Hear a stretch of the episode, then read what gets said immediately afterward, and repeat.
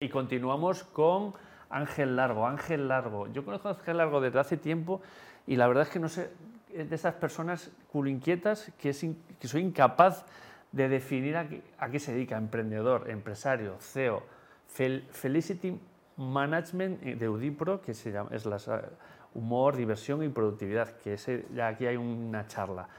Conferenciante, formador, experto en actitud positiva, otra charla. Y autor de un libro que tenemos aquí desdramatizar en la vida y en el trabajo. Ángel Largo, bienvenido, macho. Muchas gracias, Benito, por invitarme. Encantado de estar aquí con amigos, además. Lo estoy pasando fenomenal.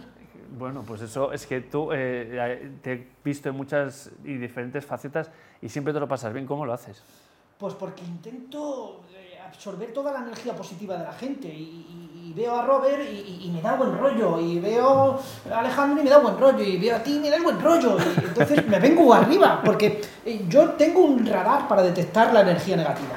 ¿vale? Yo, cuando veo a alguien tóxico, ay, digo, ay, me interesa mucho lo de Ana, o sea, eh, me lo paso bien porque disfruto con lo que hago y verdaderamente le absorbo todo el limón y todo el jugo que hay. Qué bueno, qué interesante. Tú, el dicho ese de es un tío serio, profesional, lo desmontas. No hace falta ser serio para ser profesional. Es que, es que hay mucha gente. Esta mañana daba un curso a, managers de una empresa y les decía, ¿quién es serio en el trabajo? Y levantaban la mano. Yo, yo soy serio en el trabajo. Es que confundimos la seriedad con la profesionalidad. Qué bueno. Es decir, la seriedad como que retrae un poquito, ¿no? Dices, yo soy serio, pues soy seco, soy distante o soy aburrido también. Pero en cambio, cuando decimos que somos serios en el trabajo, estamos diciendo que somos profesionales, que somos cumplidores, que cumplimos con lo que hacemos, que cumplimos con nuestros objetivos, que gestionamos. Entonces, dejemos de hablar de seriedad, por favor, y hablemos de profesionalidad, que es lo que verdaderamente somos. En cualquier ámbito. ¿Tú lo llevas a hay ámbitos? Yo, yo fui auditor, ¿qué te parece? Fuiste auditor. Sí. Tienes cara un poco de auditor, pero se te está quitando, se te está quitando. poco bueno. a poco. Es auditor puede salir de ahí. ¿eh? Amigos auditores, podéis salir de ese, de ese, mundo apasionante. Hay vida más allá. Oye, Udipro, humor, diversión, esto es una, toda una declaración de intenciones, coherente con lo que nos estás contando. Totalmente, y además esto nació hace ya, va para 11 años, con lo cual eh, podría decir que fue una idea tomando unas copas con un amigo, que puede ser también, ¿vale? Pero es verdad que, eh, joder, yo iba a, a, a las empresas, porque yo me dedico al tema de recursos humanos, iba a las empresas y veía a gente así, mira, enchufarlo la cámara para que la gente lo vea, y veía a la gente así, así, con esta cara, ¿no? Y veía que la gente sufría por ir al trabajo. Entonces empecé a investigar, empecé a hablar y dije, joder, aquí hay un tema para poder hacer un cambio para que la gente no vea el, trabajo como un castigo divino, sino que vaya la gente al trabajo entusiasmado, contento, apasionado, como voy yo a mi trabajo. No todo el mundo lo puede lograr, pero nació Udipro y lo que queríamos era transformar al mundo así, ¿vale? A esto, a esto. Lo estamos logrando pues después de 11 años y más de 30.000 personas que han pasado por los cursos, talleres, conferencias, eventos, todo lo que hacemos, pues estamos logrando que la gente viva un poco más ilusionada. Porque yo soy un iluso, Benito. ¿Tú eres un iluso? Lo intento. Claro, porque tenemos ilusión. Eso no es que seamos estúpidos, es que tenemos ilusión. Y es que puedes vivir difícilmente sin dinero, ¿vale? Muy difícilmente sin salud, pero sin ilusión no puedes vivir. No, se puede vivir. Y esto me lleva al último canal para transmitir tu apostolado, que es el libro. Cuéntanos, el libro acaba de salir, yo me lo he leído. Eh, es, cuéntanos por qué llega este libro, por qué lo escribes.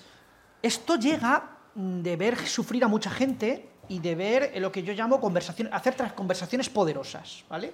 Eh, desde hace nueve años yo empiezo a hablar con gente que sufre por diferentes motivos, el trabajo, la vida, eh, una ruptura de, una, de pareja, un despido laboral, una pérdida de un familiar, y empiezo a hablar con ellos. Tengo lo que llamo conversaciones poderosas y digo, vamos a ver, ¿cómo, cómo estas personas han pasado del sufrimiento a transformarse en, ser personas más, más felices o más plenas. Me gusta más la palabra plenitud, ¿no? Y empiezo a escribir, a escribir, a escribir y me salen casi 200 conversaciones con personas en nueve años de investigación y digo, pues esto lo tengo, que, lo tengo que decir de alguna manera. Entonces cojo y 218 páginas, ¿vale? Conversaciones muy reducidas y otras más largas, con ejemplos, con historias y con gente que ha pasado por mi vida de todo tipo de profesión, de todo tipo de actividad, con todo tipo de circunstancias.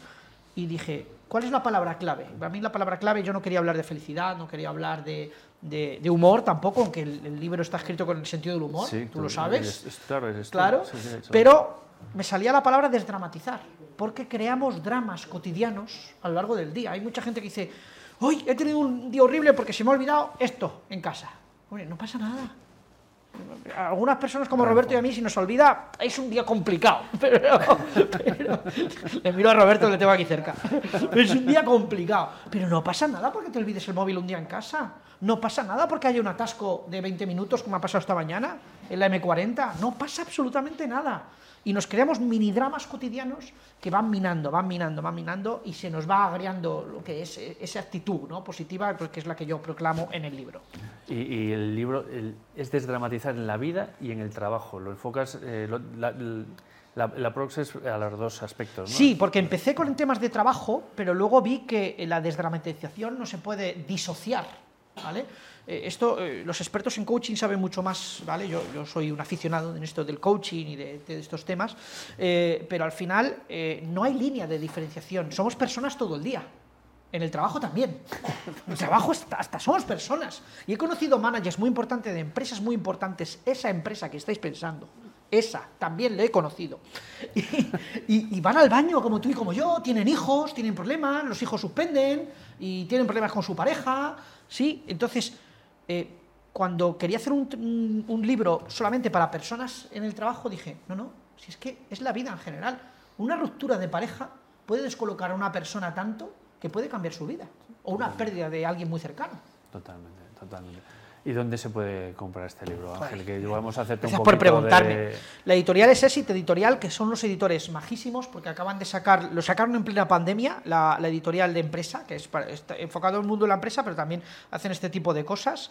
Exit Editorial, y lo podéis encontrar en más de 200 librerías, o en la web de Exit Editorial, o 12 Calles, que es la editorial madre, 12 Calles, y pincháis en Exit Editorial, o metéis en Google desdramatizar el trabajo, y la primera entrada es el libro. Es que no, no tiene mucha pérdida. Bueno, yo, yo digo dónde se puede comprar para hacerte un poquito la pelota para que vuelvas.